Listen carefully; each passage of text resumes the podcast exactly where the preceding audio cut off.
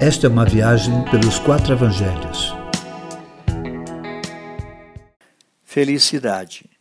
Felizes são os mansos, pois receberão a terra por herança. Mansos são os que abriram mão do seu direito, a fim de que o outro seja beneficiado. Moisés foi o homem mais manso da terra, porque abriu mão do direito de ter o seu nome no livro de Deus para salvar o seu povo. Jesus era manso, pois abriu mão de toda a sua glória e se reduziu a um ser humano e até a morte por toda a raça humana. Manso é o homem que, sendo consciente da verdade da sua vida, não humilha o outro e nem é soberbo. Pelo contrário, o considera maior que a si mesmo. Só abre mão de seus direitos quem conhece que já possui na terra o maior de todos os tesouros, o reino de Deus. Esta é a, a recompensa dos mansos. Não são propriedades na terra, mas sim o reino de Deus na terra. Quem abre mão dos seus direitos na força do Espírito Santo receberá por herança na terra o reino de Deus. Felizes os que têm fome e sede de justiça, pois serão fartos.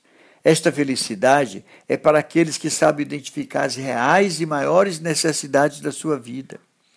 Vivemos para comer, beber e vestir. Vivemos em função disso e nunca nos fartamos.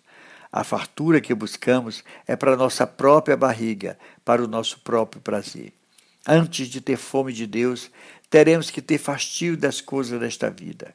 Fome e sede de justiça é reconhecer-se carente de Deus, é reconhecer como justa a sua condenação, mas que a justiça de Deus sempre nos guardará.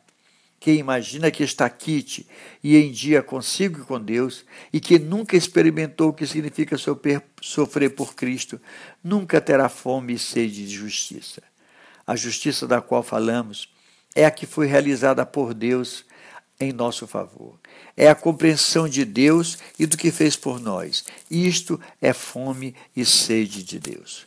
Sede de justiça é a sede da justificação todos os dias, pois sabemos que somos pecadores. O saciar é para quem tem necessidade.